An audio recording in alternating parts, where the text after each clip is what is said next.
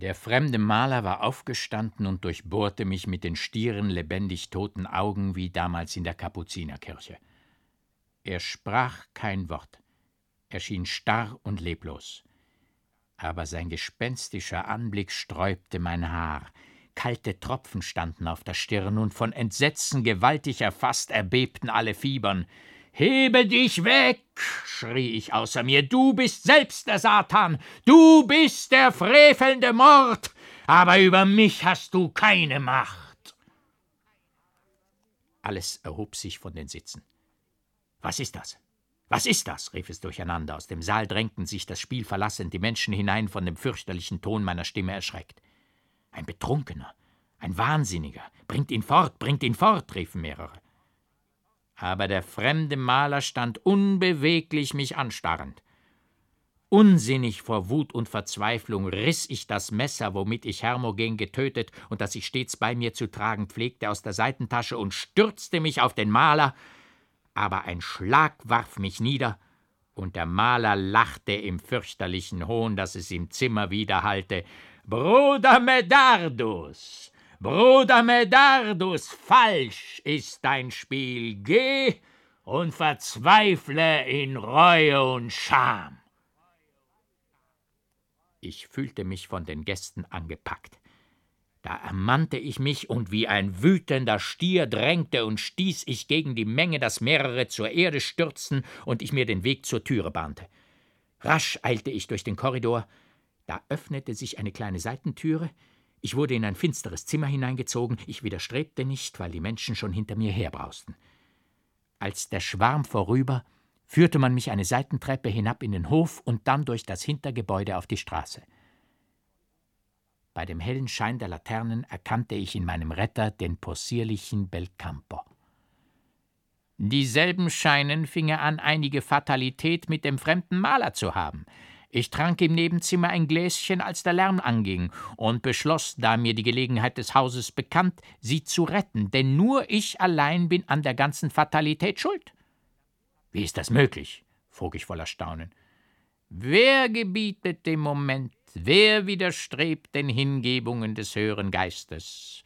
fuhr der Kleine voll Pathos fort. Als ich ihr Haupthaar arrangierte, Verehrter, entzündeten sich in mir, comme à l'ordinaire, die sublimsten Ideen. Ich überließ mich dem wilden Ausbruch ungeregelter Fantasie, und darüber vergaß ich nicht allein die Locke des Zorns auf dem Hauptwirbel gehörig zur weichen Runde abzuglätten, sondern ließ auch sogar siebenundzwanzig Haare der Angst und des Entsetzens über der Stirne stehen. Diese richteten sich auf bei den starren Blicken des Malers, der eigentlich ein Revenant ist, und neigten sich ächzend gegen die Locke des Zorns, die zischend und knisternd auseinanderfuhr. Ich habe alles geschaut. Da zogen sie von Wut entbrannt ein Messer, Verehrter, an dem schon diverse Blutstropfen hingen, aber es war ein eitles Bemühen, dem Orkus den zuzusenden, der dem Orkus schon gehörte, denn dieser Maler ist Ahasverus, der ewige Jude, oder Bertram de Borny, oder Mephistopheles, oder Benvenuto Cellini, oder der heilige Peter, Kurz ein schnöder Revenant, der durch nichts anders zu bannen als durch ein glühendes Lockeneisen, welches die Idee krümmt, welche eigentlich er ist, oder durch schickliches Frisieren der Gedanken, die er einsaugen muss, um die Idee zu nähren mit elektrischen Kämmen. Sie sehen, Verehrter, dass mir, dem Künstler und Phantasten von Profession, dergleichen Dinge wahre Pomade sind – welches Sprichwort aus meiner Kunst entnommen weit bedeutender ist, als man wohl glaubt, sobald nur die Pomade echtes Nelkenöl enthält. Das tolle Geschwätz des Kleinen, der unterdessen mit mir durch die Straßen rannte, hatte in dem Augenblick für mich etwas Grauenhaftes. Und wenn ich dann und wann seine skurrilen Sprünge, sein komisches Gesicht bemerkte, musste ich wie im konvulsivischen Krampf laut auflachen. Endlich waren wir in meinem Zimmer. Belcampo half mir packen. Bald war alles zur Reise bereit. Ich drückte dem Kleinen mehrere Dukaten in die Hand. Er sprang hoch auf vor Freude und rief: Heissa, nun hab ich ehrenwertes Geld, lauter flimmerndes Gold, mit Herzblut getränkt, gleißend und rote Strahlen spielend. Das ist ein Einfall und noch dazu ein lustiger, mein Herr, weiter nichts. Den Zusatz mochte ihm mein Befremden über seinen Ausruf entlocken. Er bat es sich aus, der Locke des Zorns noch die gehörige Ründe geben, die Haare des Entsetzens kürzer schneiden und ein Löckchen Liebe zum Andenken mitnehmen zu dürfen. Ich ließ ihn gewähren, und er vollbrachte alles unter den possierlichsten Gebärden und Grimassen.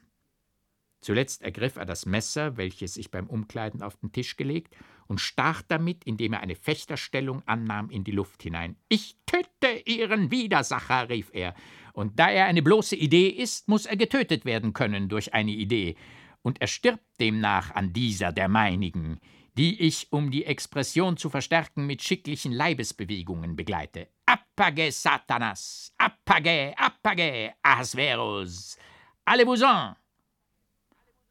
Nun, das wäre getan, sagte er, das Messer weglegend, tief atmend und sich die Stirne trocknend, wie einer, der sich tüchtig angegriffen, um eine schwere Arbeit zu vollbringen. Rasch wollte ich das Messer verbergen und fuhr damit in den Ärmel, als trüge ich noch die Mönchskutte, welches der Kleine bemerkte und ganz schlau belächelte. Indem blies der Postillon vor dem Hause, da veränderte Belcampo plötzlich Ton und Stellung, er holte ein kleines Schnupftuch hervor, tat, als wische er sich die Tränen aus den Augen, bückte sich einmal über das andere ganz ehrerbietig, küsste mir die Hand und den Rock und flehte zwei Messen für meine Großmutter, die an einer Indigestion, vier Messen für meinen Vater, der an unwillkürlichem Fasten starb, ehrwürdiger Herr, aber für mich jede Woche eine, wenn ich gestorben vorderhand Ablass für meine vielen Sünden. Ach, ehrwürdiger Herr, es steckt ein infamer, sündlicher Kerl in meinem Innern und spricht, Peter Schönfeld, sei kein Affe und glaube, dass du bist, sondern ich bin eigentlich du, heiße Belcampo und bin eine geniale Idee. Und wenn du das nicht glaubst, so stoße ich dich nieder mit einem spitzigen, haarscharfen Gedanken? Dieser feindliche Mensch, Belcampo genannt, ehrwürdiger, begeht alle möglichen Laster. Unter anderem zweifelt er oft an der Gegenwart, betrinkt sich sehr, schlägt um sich und treibt Unzucht mit schönen jungfräulichen Gedanken.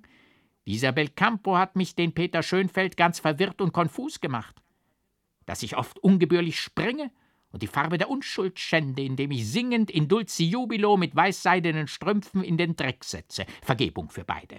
Pietro Belcampo und Peter Schönfeld. Er kniete vor mir nieder und tat, als schluchze er heftig. Die Narrheit des Menschen wurde mir lästig. Äh, seien Sie doch vernünftig, rief ich ihm zu. Der Kellner trat hinein, um mein Gepäck zu holen. Belcampo sprang auf, und wieder in seinen lustigen Humor zurückkommend half er, indem er in einem Fort schwatzte, dem Kellner das herbeibringen, was ich noch in der Eile verlangte. Der Kerl ist ein ausgemachter Hasenfuß, man darf sich mit ihm nicht viel einlassen, rief der Kellner, indem er die Wagentüre zuschlug. Belcampo schwenkte den Hut und rief Bis zum letzten Hauch meines Lebens, als ich mit bedeutendem Blick den Finger auf den Mund legte. Als der Morgen zu dämmern anfing, lag die Stadt schon weit hinter mir, und die Gestalt des furchtbaren, entsetzlichen Menschen, der wie ein unerforschliches Geheimnis mich grauenvoll umfing, war verschwunden. Die Frage der Postmeister Wohin? rückte es immer wieder aufs Neue mir vor, wie ich nun jeder Verbindung im Leben abtrünnig worden und den wogenden Wellen des Zufalls preisgegeben umherstreiche. Aber hatte nicht eine unwiderstehliche Macht mich gewaltsam herausgerissen aus allem, was mir sonst befreundet, nur damit der mir innewohnende Geist in ungehemmter Kraft seine Schwingen rüstig entfalte und rege? Rastlos durchstrich ich das herrliche Land. Nirgends fand ich Ruhe. Es trieb mich unaufhaltsam fort, immer weiter hinab in den Süden. Ich war ohne daran zu denken, bis jetzt kaum merklich von der Reiseroute abgewichen, die mir Leonardus bezeichnet, und so wirkte der Stoß, mit dem er mich in die Welt getrieben, wie mit magischer Gewalt fort in gerader Richtung. In einer finstern Nacht fuhr ich durch einen dichten Wald, der sich bis über die nächste Station ausdehnen sollte, wie mir der Postmeister gesagt, und deshalb geraten hatte, bei ihm den Morgen abzuwarten, welches ich, um nur so rasch als möglich ein Ziel zu erreichen, das mir selbst ein Geheimnis war, ausschlug. Schon als ich abfuhr, leuchteten Blitze in der Ferne, aber bald zogen schwärzer und schwärzer die Wolken herauf, die der Sturm zusammengeballt hatte und brausend vor sich herjagte. Der Donner hallte furchtbar im tausendstimmigen Echo wieder, und rote Blitze durchkreuzten den Horizont, soweit das Auge reichte. Die hohen Tannen krachten bis in die Wurzeln erschüttert, der Regen goss in Strömen herab. Jeden Augenblick liefen wir Gefahr, von den Bäumen erschlagen zu werden. Die Pferde bäumten sich scheu geworden durch das Leuchten der Blitze. Bald konnten wir kaum noch fort. Endlich wurde der Wagen so hart umgeschleudert, dass das Hinterrad zerbrach. So mussten wir nun auf der Stelle bleiben und warten, bis das Gewitter nachließ und der Mond durch die Wolken brach. Jetzt bemerkte der Postillon, dass er in der Finsternis ganz von der Straße abgekommen und in einen Waldweg geraten sei. Es war kein anderes Mittel, als diesen Weg, so gut es gehen wollte, zu verfolgen und so vielleicht mit Tagesanbruch in ein Dorf zu kommen. Der Wagen wurde mit einem Baumast gestützt, und so ging es Schritt vor Schritt fort. Bald bemerkte ich, der ich voranging, in der Ferne den Schimmer eines Lichts und glaubte Hundegebell zu vernehmen. Ich hatte mich nicht getäuscht, denn kaum waren wir einige Minuten länger gegangen, als ich ganz deutlich Hunde anschlagen hörte. Wir kamen an ein ansehnliches Haus, das in einem großen, mit einer Mauer umschlossenen Hofe stand. Der Postillon klopfte an die Pforte, die Hunde sprangen tobend und bellend herbei, aber im Hause selbst blieb alles stille und tot, bis der Postillon sein Horn erschallen ließ. Da wurde im oberen Stock das Fenster, aus dem mir das Licht entgegenschimmerte, geöffnet, und eine tiefe, raue Stimme rief herab: Christian! Christian! Ja, gestrenger Herr? antwortete es von unten. Da klopft und bläst es, fuhr die Stimme von oben fort, an unserem Tor, und die Hunde sind ganz des Teufels. Nehme einmal die Laterne und die Büchse Nummer drei und sehe zu, was es gibt. Bald darauf hörten wir, wie Christian die Hunde ablockte und sahen ihn endlich mit der Laterne kommen. Der Postillon meinte, es sei kein Zweifel, wie er gleich als der Wald begonnen, statt geradeaus zu fahren, seitwärts eingebogen sein müsse, da wir bei der Försterwohnung wären, die von der letzten Station eine Stunde rechts abliege. Als wir dem Christian den Zufall, der uns betroffen, geklagt, öffnete er sogleich beide Flügel des Tors und half den Wagen hinein. Die beschwichtigten Hunde schwänzelten und schnüffelten um uns her, und der Mann, der sich nicht vom Fenster entfernt, rief unaufhörlich herab Was da, was da, was für eine Karawane, ohne dass Christian oder einer von uns Bescheid gegeben. Endlich trat ich, während Christian Pferd und Wagen unterbrachte, ins Haus, das Christian geöffnet, und es kam mir ein großer, starker Mann mit sonneverbranntem Gesicht, den großen Hut mit grünem Federbusch auf dem Kopf, übrigens im Hemde, nur die Pantoffeln an die Füße gesteckt, mit dem bloßen Hirschfänger in der Hand entgegen, indem er mir barsch entgegenrief: Woher des Landes? Was turbiert man die Leute in der Nacht? Das ist hier kein Wirtshaus, keine Poststation. Hier wohnt der Revierförster, und das bin ich. Christian ist ein Esel, das hat das Tor geöffnet. Ich erzählte ganz kleinmütig meinen Unfall und dass nur die Not uns hier hineingetrieben. Da wurde der Mann geschmeidiger. Er sagte, nun freilich, das Unwetter war gar heftig, aber der Postillon ist doch ein Schlingel, dass er falsch fuhr und den Wagen zerbrach. Solch ein Kerl muss mit verbundenen Augen im Walde fahren können. Er muss darin zu Hause sein wie unsereins. Er führte mich herauf, und indem er den Hirschfänger aus der Hand legte, den Hut abnahm und den Rock überwarf, bat er, seinen rauen Empfang nicht übel zu deuten, da er hier in der abgelegenen Wohnung umso mehr auf der Hut sein müsse, als wohl öfters allerlei liederliches Gesindel den Wald durchstreife und er vorzüglich mit den sogenannten Freischützen, die ihm schon oft nach dem Leben getrachtet, beinahe in offener Fehde liege. Aber, fuhr er fort, die Spitzbuben können mir nichts anhaben, denn mit Hülfe Gottes verwalte ich mein Amt treu und redlich, und im Glauben und Vertrauen auf ihn und auf mein gut Gewehr biete ich ihnen Trotz. Unwillkürlich schob ich, wie ich es noch oft aus alter Gewohnheit nicht lassen konnte, einige salbungsvolle Worte über die Kraft des Vertrauens auf Gott ein, und der Förster erheiterte sich immer mehr und mehr. Meiner Protestationen unerachtet weckte er seine Frau, eine betagte, aber muntre, rührige Matrone, die, wiewohl aus dem Schlafe gestört, doch freundlich den Gast bewillkommte und auf des Mannes Geheiß sogleich ein Abendessen zu bereiten anfing.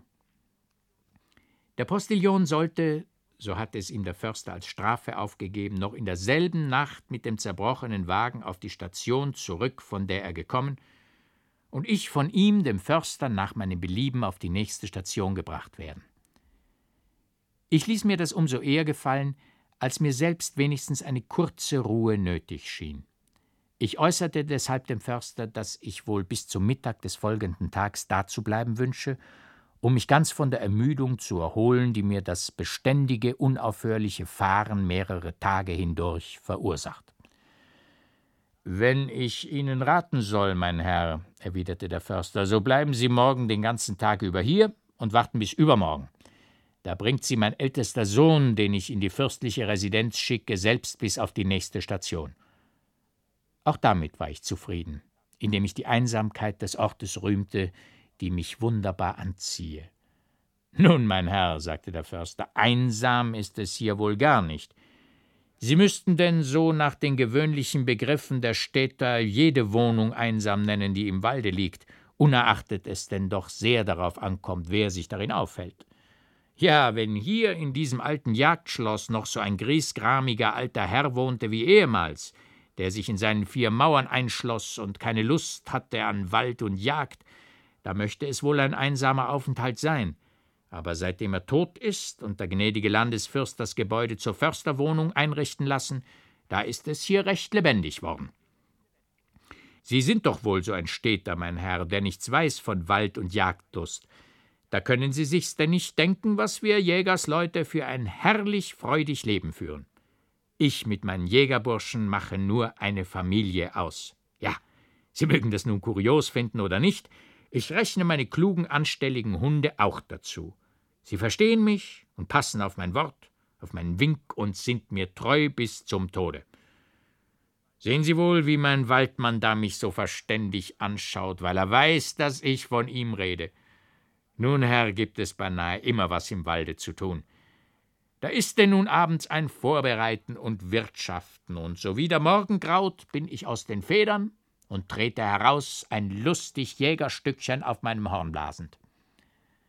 Da rüttelt und rappelt sich alles aus dem Schlafe, die Hunde schlagen an, sie juchzen vor Mut und Jagdbegier, die Burschen werfen sich schnell in die Kleider, Jagdtasch umgeworfen, Gewehr über die Schulter, treten sie hinein in die Stube, wo meine Alte das Jägerfrühstück bereitet, und nun geht's heraus in Jubel und Lust.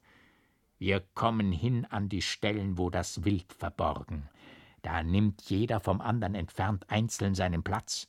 Die Hunde schleichen den Kopf geduckt zur Erde und schnüffeln und spüren und schauen den Jäger an wie mit klugen menschlichen Augen, und der Jäger steht kaum atmend, mit gespanntem Hahn regungslos wie eingewurzelt auf der Stelle. Und wenn nun das Wild herausspringt aus dem Dickicht und die Schüsse knallen und die Hunde stürzen hinterdrein, ei Herr, da klopft einem das Herz und man ist ein ganz anderer Mensch. Und jedes Mal ist solch ein Ausziehen zur Jagd was Neues, denn immer kommt was Besonderes vor, was noch nicht dagewesen. Schon dadurch, dass das Wild sich in die Zeiten teilt, so dass nun dies, dann jenes sich zeigt, wird das Ding so herrlich, dass kein Mensch auf Erden es satt haben kann.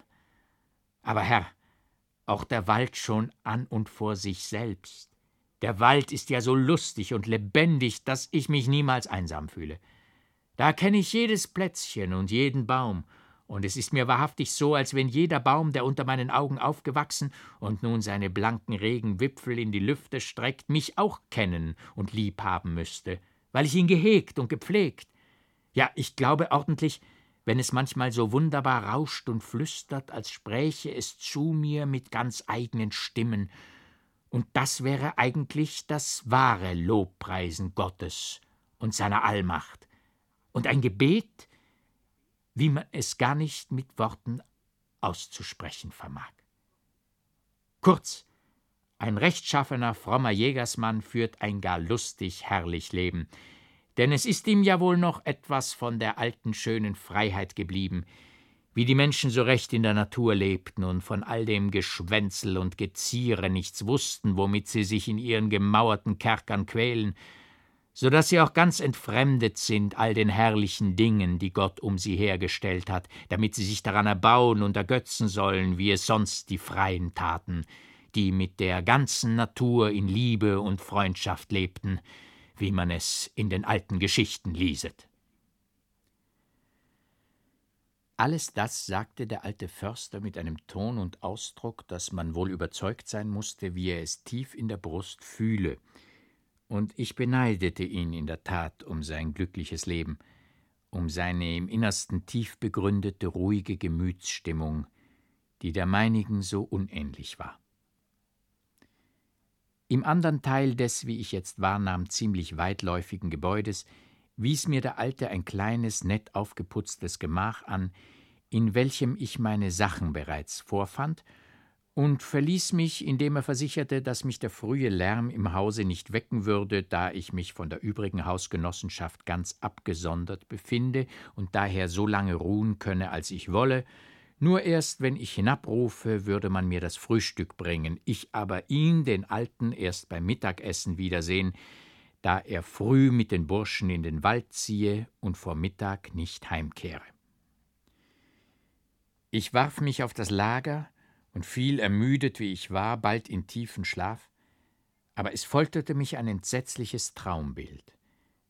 Auf ganz wunderbare Weise fing der Traum mit dem Bewusstsein des Schlafs an. Ich sagte mir nämlich selbst, nun, das ist herrlich, dass ich gleich eingeschlafen bin und so fest und ruhig schlummere, das wird mich von der Ermüdung ganz erlaben. Nur muss ich ja nicht die Augen öffnen.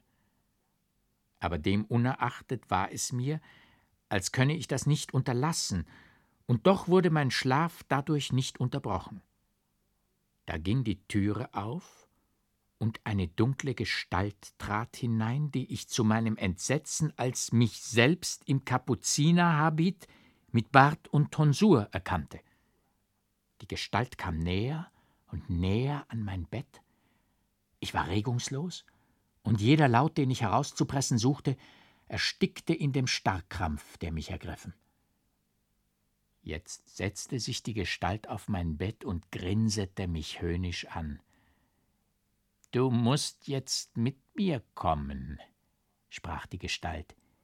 Wir wollen auf das Dach steigen unter die Wetterfahne, die ein lustig Brautlied spielt, weil der Uhu Hochzeit macht. Dort wollen wir ringen miteinander, und wer den andern herabstößt, ist König und darf Blut trinken.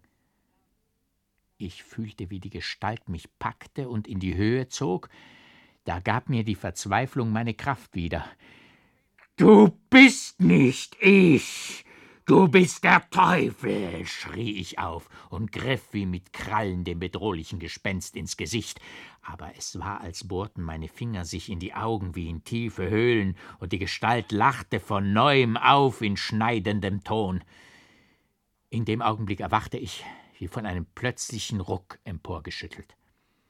Aber das Gelächter dauerte fort im Zimmer. Ich fuhr in die Höhe. Der Morgen brach in lichten Strahlen durch das Fenster, und ich sah vor dem Tisch, den Rücken mir zugewendet, eine Gestalt im Kapuzinerhabit stehen. Ich erstarrte vor Schreck. Der grauenhafte Traum trat ins Leben. Der Kapuziner stöberte unter den Sachen, die auf dem Tische lagen. Jetzt wandte er sich, und mir kam aller Mut wieder, als ich ein fremdes Gesicht mit schwarzem, verwildertem Barte erblickte, aus dessen Augen der gedankenlose Wahnsinn lachte. Gewisse Züge erinnerten entfernt an Hermogen. Ich beschloss abzuwarten, was der Unbekannte beginnen werde, und nur irgendeiner schädlichen Unternehmung Einhalt zu tun. Mein Stilett lag neben mir.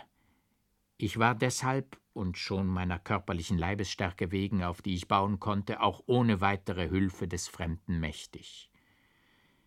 Er schien mit meinen Sachen wie ein Kind zu spielen.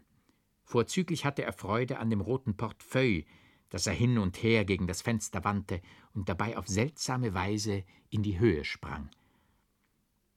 Endlich fand er die Korbflasche mit dem Rest des geheimnisvollen Weins. Er öffnete sie und roch daran. Da bebte es ihm durch alle Glieder. Er stieß einen Schrei aus, der dumpf und grauenvoll im Zimmer widerklang. Eine helle Glocke im Hause schlug drei Uhr. Da heulte er wie von entsetzlicher Qual ergriffen, aber dann brach er wieder aus in das schneidende Gelächter, wie ich es im Traum gehört. Er schwenkte sich in wilden Sprüngen, er trank aus der Flasche und rannte dann, sie von sich schleudernd, zur Türe hinaus. Ich stand schnell auf und lief ihm nach, aber er war mir schon aus dem Gesichte. Ich hörte ihn die entfernte Treppe hinabpoltern und einen dumpfen Schlag wie von einer hart zugeworfenen Türe. Ich verriegelte mein Zimmer, um eines zweiten Besuchs überhoben zu sein, und warf mich aufs neue ins Bett. Zu erschöpft war ich nun, um nicht bald wieder einzuschlafen. Erquickt und gestärkt erwachte ich, als schon die Sonne ins Gemach hineinfunkelte.